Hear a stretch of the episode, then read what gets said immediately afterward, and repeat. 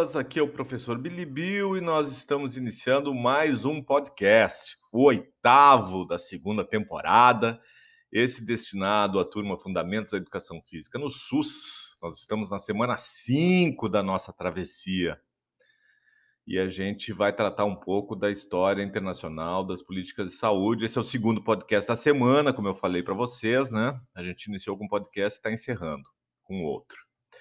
Bom, uh, então eu queria de início agradecer a Ruane, o Nicolas, a Ingrid, o Leonardo, o Lucas, Patrick, Mariana, Tassiane, Bruno e o Jerônimo, as pessoas que toparam aí a parada de, de colocar comentários, questões, né, fazer intervenções lá no fórum, dentro do, do prazo estabelecido, para poder interagir com, com o podcast do fim de semana. Valeu aí, galera. Eu, como sempre, vou tentar aqui organizar um. Eu tentei organizar um roteiro para dialogar com as questões que vocês colocaram, tá? Então, assim. Uh... Bom, um dos vídeos que eu coloquei para vocês e que eu vi que várias pessoas acharam bem importante, legal, é, é aquele que compara diferentes sistemas de saúde uh, no mundo, né? E vários aí fizeram, pô, mas o SUS, né, e tal, reconhecendo a importância, mas também o SUS tem problemas. Sim, todos têm problemas, como é legal, né, a gente escapar um pouco do, do famoso complexo de vira-lata, né? Uh, aquele, aquela ideia de que tudo que é do Brasil é, é, é pior do que os outros lugares. Não, galera, a gente tem muita coisa boa, a gente não se apropria, a gente não se orgulha das coisas legais que a gente tem, e sem dúvida, pelo menos na minha opinião, evidentemente, o Sistema Único de Saúde, o SUS, é uma das, das construções brasileiras que a gente podia, deveria se orgulhar e cuidar, né? E cuidar. Uh, então, vários fizeram diferentes uh, uh, comentários sobre o SUS, né? Acho que um, assim, uma coisa que várias pessoas pontuaram é, pô, mas é a corrupção, né? Eu diria que mais do que a corrupção, um problema maior que a corrupção, sem dúvida, a corrupção existe em diferentes dimensões, diferentes espaços. De certa maneira, é uma questão da, da índole humana. Eu vou ter que fazer uma pausa aqui, porque os meus cachorros enlouqueceram. Pronto, bora lá. E se eles enlouquecerem de novo, vamos com cachorro louco e tudo. Então, o que eu estava falando? Eu acho que mais grave do que a questão da corrupção é a questão do sucateamento legitimado, né? Uh, o quanto que a, a, a, dinâmica dos nossos gestores, dos nossos políticos, né? Uh, que é uma dimensão muito importante da existência do Estado, né? Uh, do Estado democrático, mas ao mesmo tempo a gente engole muito sapo e, e, e aceita uh, reconfigurações do desenho das políticas públicas sem o devido protesto. Então, uh, por exemplo, a gente tem ali, da, eu acho que é de 2010, eu vou ficar devendo essa informação com precisão para vocês.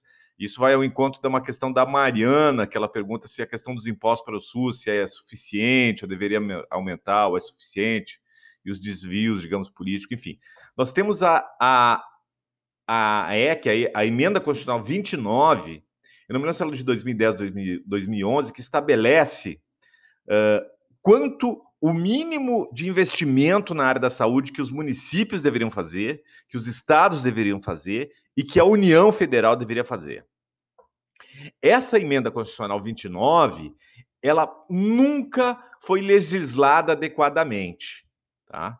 Então, lá estava estabelecido que os municípios do Distrito Federal, no mínimo, têm que colocar 15% da sua arrecadação de impostos e investir na saúde, os estados 12%, e a, tem uma recomendação técnica de que o, o, o, o tem um valor específico do, da União, né, do Ministério da Saúde, enfim, do governo federal, que a indicação de várias entidades da saúde é que deveria ser no mínimo 10% da, das receitas brutas né, destinadas à saúde. Então, os, os, por meio dos impostos arrecadados, os municípios deveriam contribuir no mínimo com 15, os estados no mínimo com 12 e a União no mínimo com 10. Né? Uh, isso não é, acaba não sendo executado. Uh, a gente, enquanto população, não, não se apropria dessa, dessa informação e, e, e isso acaba sendo deixado de lado, infelizmente. Eu acho que isso aí deveria ser até um, uma temática a ser trabalhada nas escolas, no ensino médio, né? Às vezes tu tem prefeitos, governadores bem intencionados que investem mais do que esse mínimo. Chega o outro investe menos. Entende? Então, tu nunca tem uma segurança, isso não só no setor saúde, mas a gente está falando aqui do, do nosso sistema público de saúde. Como se não bastasse, por exemplo, teve em 2018 a PEC 95, a chamada apelidada PEC da morte, que congelou as despesas, inclusive de saúde, por 20 anos. Olha que absurdo. Por 20 anos, aquilo que, aquilo que foi gasto naquele ano deveria se manter por 20 anos. Quer dizer, se a população aumenta, ou se, ou se ocorre uma pandemia como agora, né? aí está congelado, é o teto dos gastos, não pode, uh, uh, um, um, prefeito, um, um, governador ou um presidente que extrapolar o teto dos gastos pode correr risco de ser impeachmentado, de ser processado, né? Então essa foi uma teve várias resistências, né? Muita manifestação, mas mesmo assim foi mesmo assim foi aprovada a PEC 95 lá em 2018, né? Uh, e, e, isso trouxe grave. Eu não tenho certeza se é 2018. Eu, eu tenho quase certeza que é 2018. Até vou jogar aqui para ver. Estou jogando aqui nesse exato momento no Google. Quem pesquisa, quem pesquisa faz ao vivo. Uh... Aqui ele não diz, de 2016. 2016. É, foi quando teve o Ocupa Zefid, não me lembro se alguém de vocês já estava naquela época, teve várias ocupações e tal, a galera protestando em relação a, a PEC 95, que acabou passando, né? Infelizmente. E como se não bastasse agora, a, a outra PEC emergencial, em função da própria pandemia, né? Agora que, mas parece que felizmente foi barrada no Congresso, mas agora no, no atual governo Bolsonaro, uma PEC para diminuir, não só estava congelado conforme a PEC 95, mas diminuir os gastos da saúde e na educação, evidentemente, e outros setores também, outras políticas públicas, né? Parece que conseguiram barrar que não vai reduzir os investimentos em saúde, gente, em plena pandemia. Então, assim, a, a, a gente, eu acho que essas, essas decisões governamentais elas são muito maiores, afetam, né, agridem, sucateiam muito mais do que, infelizmente, a corrupção, que também tem diferentes níveis, né? Uh, o mal feito, né? O tentar ludibriar. Uh, esses tempos mesmo eu vi uma reportagem de, de alguém no, no uh, agora com a vacinação, começou a vacinação no, a, em relação à Covid, principalmente com a população idosa, né? Acho que agora está nos 83 anos, que pegaram uma técnica de enfermagem fazendo de conta que estava aplicando a vacina, chegou a, a, a, a fincar, enfim, aplicar a, a, agulha no braço da pessoa, tirou, mas não, não, não injetou o líquido da vacina. Provavelmente ela iria aguardar para depois vender no mercado negro. Olha que maluquice. Né? Mas a gente pode pegar diferentes exemplos, assim, né? diferentes níveis. Aí, uh, então, assim, é, a questão do, da, da, da, do mal feito, ela, ela, infelizmente, ela faz parte também da existência humana, né? Uh, desde os tempos bíblicos, enfim. Uh, então, assim, eu falei um pouco da questão do, do, dos impostos, né? Uh, alguém comentou, é, mas sempre quem tem dinheiro tem melhor atendimento. E, é, isso no mundo inteiro, né? No planeta inteiro. Quem, quem tem um monte de dinheiro, tem a melhor comida, tem a, né, o melhor carro e tem os melhores serviços de saúde também, né? Ou pelo menos o carro mais caro, a comida mais cara e os serviços de saúde mais caros também, né? Que dão.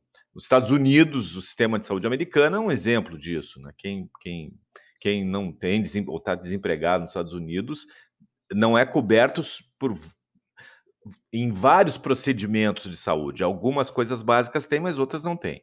Que é diferente do, do, do, do, da nossa situação. Já fazendo uma comparação assim entre sistemas, né? Que também a, a, é uma questão que a Mariana meio colocou de, de qual, com qual sistema a gente poderia comparar o sistema de saúde brasileiro. sem dúvida, digamos assim, tá, um dos que está mais distante é o sistema de saúde americano, né? Vários procedimentos, grandes procedimentos, procedimentos hospitalares são todos, digamos assim, privados, né? Tu não tem dinheiro, uh, por isso que muitas famílias vão à falência quando tem alguma necessidade de saúde. Aqui a gente tem um grande dilema, eu diria na classe média, ou classe média baixa, né? Enfim, as pessoas que têm planos de saúde, quando a gente compara com os serviços públicos de saúde, com o SUS. Uh, do ponto de vista da integralidade dos procedimentos, quer dizer, uma vez uh, uh, que tu acessa, por exemplo, um hospital público, todas as tuas necessidades de saúde, mesmo de alta complexidade, aliás, diga-se de passagem, vários procedimentos de altíssima complexidade, né, como transplante de órgãos, são feitos só pelo sistema público de saúde. Os planos de saúde não cobrem. Né? Ou as pessoas migram nesse momento, quando tem esse tipo de necessidade, para o SUS, ou quem tem condições, os supermilionários brasileiros, pagam procedimentos uh, privados, mas mesmo assim tem uma regulamentação para evitar a questão do tráfico de órgãos e tal, né? Uh, mas quem tem plano de saúde sabe que se tem que fazer algum outro procedimento, muitas vezes tem que sair atrás de autorização da, da operadora de saúde, uma Unimed da vida e tal, pra, porque precisa de outro exame, porque fazer, precisa fazer de outra cirurgia, tem que ficar levando comprovante para lá e para cá. Isso não ocorre no, no sistema público de saúde, no SUS, porque a, a, a, perspectiva, o princípio da integralidade, que a gente já falou, né? Um dos princípios normativos, um, uma das, das, dos princípios básicos do sistema, né? Ele, ele, ele, ele garante né, essa, essa, essa, essa completude, digamos assim, né, dos diferentes procedimentos necessários para cada situação de saúde. Uma coisa é se está faltando, né? E daí tem que aguardar determinado material ou, ou, tem uma fila de espera por justamente essas coisas que eu falei antes. Quer dizer, nós não temos, uh, uh, entre alguns outros aspectos, mas isso, a gente, a gente tem uma, uma história muito mais de desinvestimento de recursos públicos né? Uh, no nosso sistema, infelizmente. E, e daí isso vai representar filas para alguns procedimentos e tal, né? Uh, Alguém comentou da diferença dos grandes centros, regiões mais isoladas. Sim, né? Nas grandes cidades, cidades de médio porte, tu tem mais acesso. Vou pegar um exemplo assim uh, coloquial, mas eu, eu morava no Menino Deus até, até o fim do ano, início ano, agora me mudei aqui para perto do Lami. Eu estou num lugar que eu tenho. Uh, ali eu, sei lá, estava com preguiça de fazer comida e tal, queria fazer uma tela entrega, eu pedia o que eu quisesse. A, a 25 quilômetros de onde eu estou. Aqui onde eu tô, esquece, não tem teleentrega. Então, assim, as comunidades mais distantes, elas, elas vão também ter dificuldade de acesso, inclusive aos procedimentos de saúde, né? Por mais que tu tenha no próprio SUS estratégias para tentar ofertar saúde a essa população. Então, tu pega a região lá da, da Amazônia, por exemplo, tem várias unidades de saúde fluviais, em barcos, que vão, vão transitando e vão atendendo a população para tentar né, prestar uh, assistência em lugares remotos. Mas, às vezes, com, quando se precisa de um procedimento de mais alta complexidade, precisa transportar essa pessoa para um, um município maior. Né? Há muito tempo, ainda existe muito o que se chama de ambul ambuloterapia, ambulancioterapia, ambulância terapia, ou seja, a pessoa tem algum tipo de problema de saúde numa cidadezinha do interior, tem que pegar a ambulância e ir para né, para outra cidade. Quem conhece, quem mora ali perto da região do Hospital de Clínicas ou do, do, do, Hospital Conceição da Zona Norte, vê um monte de ambulância com placa do interior, né? A ambulância chega um monte de gente com diferentes problemas para vir consultar aqui em Porto Alegre. Então, essa é uma questão uh, que está tá colocada, assim, né? De novo, é, de certa maneira, a economia que vai regrar e vai, uh, uh, de alguma maneira, pautar esse, esses, a presença desses equipamentos em áreas mais remotas. Né? efetivamente tem um custo, mas é o custo da saúde ser um direito. Claro que isso precisa ser gerenciado, tu não precisa ter a mesma estrutura que tu tem, sei lá, em São Paulo, que a gente tem na, na capital paulista, que é uma, uma mega metrópole, né, com vários milhões de pessoas. Então ali vai acontecer várias coisas ao mesmo tempo tu precisa de vários equipamentos.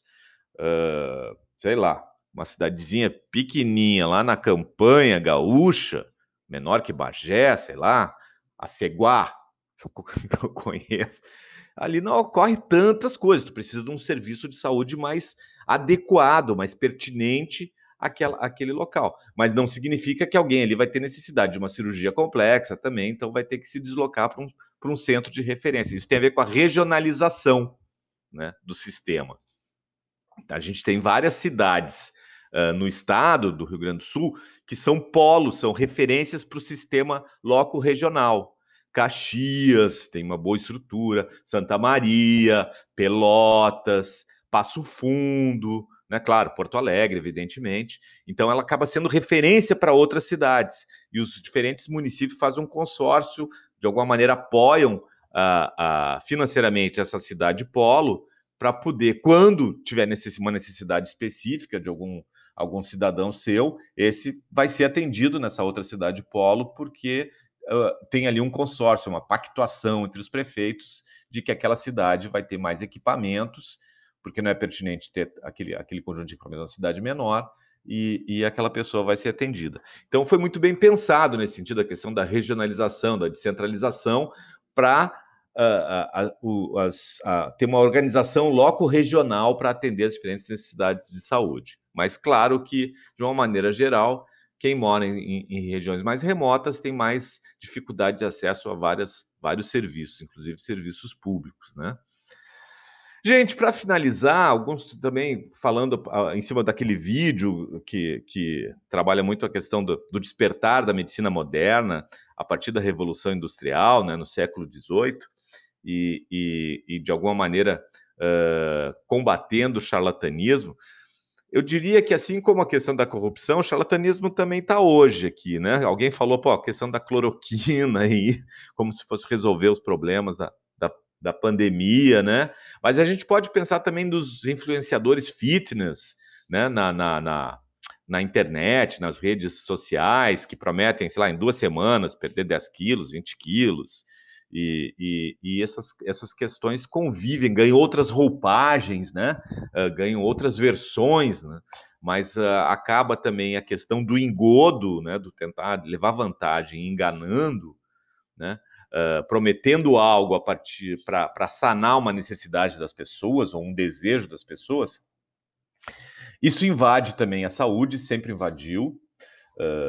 talvez, quem sabe um dia a gente se ilumina enquanto espécie né, humana, e talvez isso pode acontecer, mas também, de alguma maneira, assim, lá como o conceito da Organização Mundial da Saúde, talvez isso seja uma utopia. Galera, semana que vem nós vamos ter a nossa atividade síncrona, uh, vai ficar gravada para quem não puder participar, mas vai ser legal trocar uma ideia uh, em real time, né, em tempo real. E vamos em frente. Sigam se cuidando, tá? Um abraço para todos vocês e tchau!